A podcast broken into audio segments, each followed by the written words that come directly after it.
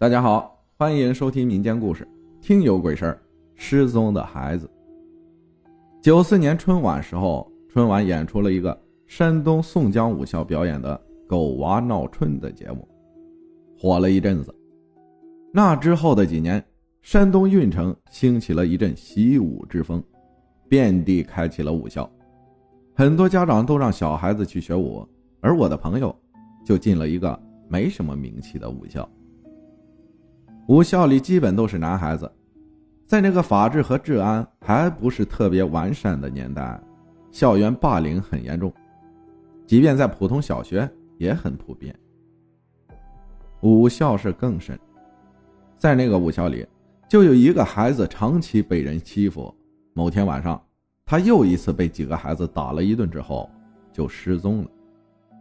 到了晚上十点钟，学校查寝，发现这个孩子没在床上。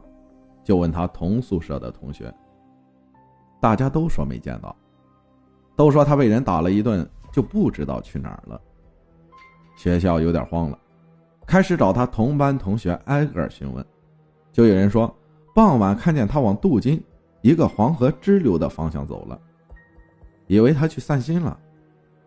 这吓坏了，这孩子怕是想不开去投河了吧？于是。召集了一大批在校居住的教务人员，沿着河岸找人。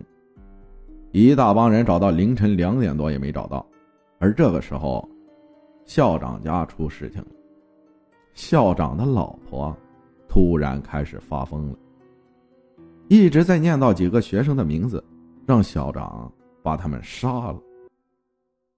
校长肯定是不能干这事儿啊，赶紧招来几个老师问该怎么办。其中几个人就想到了失踪的孩子，因为校长夫人喊着要杀的那几个人，正是下午欺负那个孩子的人。几个老师于是问校长夫人：“你是某某某吗？”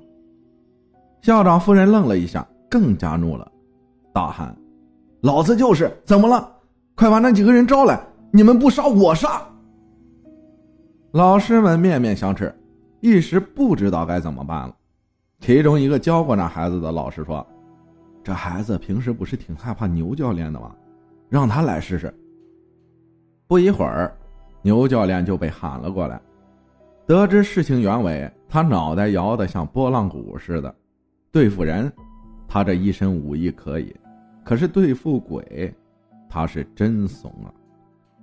但是架不住老师们劝和校长的压力，他去厨房拎了一把菜刀。壮着胆子就走到房门边，一脚把门踹开，就开始骂。大概意思就是：“妈了个巴子的，你个小鬼死了就死了呗，还敢回来闹，不怕老子了吗？信不信老子再弄死你一次？”说来也是灵验，校长夫人一看到是他，全身一阵抽抽，就昏倒在了地上。众人赶紧扶他到床上，喂水擦汗。过了一小会儿，校长夫人醒了，意识也恢复了正常了，但是对于刚才的事情却一无所知。众人看没什么事情了，也基本判定小孩子已经死了，就说等天亮再去河边找尸体吧，就各自回去睡觉了。谁知没出一个小时，校长夫人又疯了，又喊着要处置那几个学生。这次牛教练有了经验，拎着把训练刀就过去了，进门就骂：“老子不是让你滚了吗？你怎么又回来了？”校长夫人阴恻恻的说：“刚才你跑过来吓了我一跳，我没走，就躲在门后面了。我死都死了，还能再怕你不成？今天那几个人不死，我就不走了。”之后，老师们就再也没有什么办法，只好说等天亮会惩罚几个学生，但是人鬼殊途，还是请他不要再附身之类的了。一直到鸡叫，校长夫人才恢复原状，然后学校请人在河里打捞，在不远处捞到了孩子的尸体。几个校园霸凌的孩子也都被开除了，当然，因为这个事情。很多家长也不让孩子在那个学校读书了。没多久，学校也倒闭了。故事就到这里了。朋友讲完之后，我却关注到了另外一个点，就是，也许鬼就随时在我们身边，他不附体，我们根本不知道，也可能就躲在你家的门后边哦。感谢猫货分享的故事。其实我想说，因为你当初伤害过他，他才回来报复你的。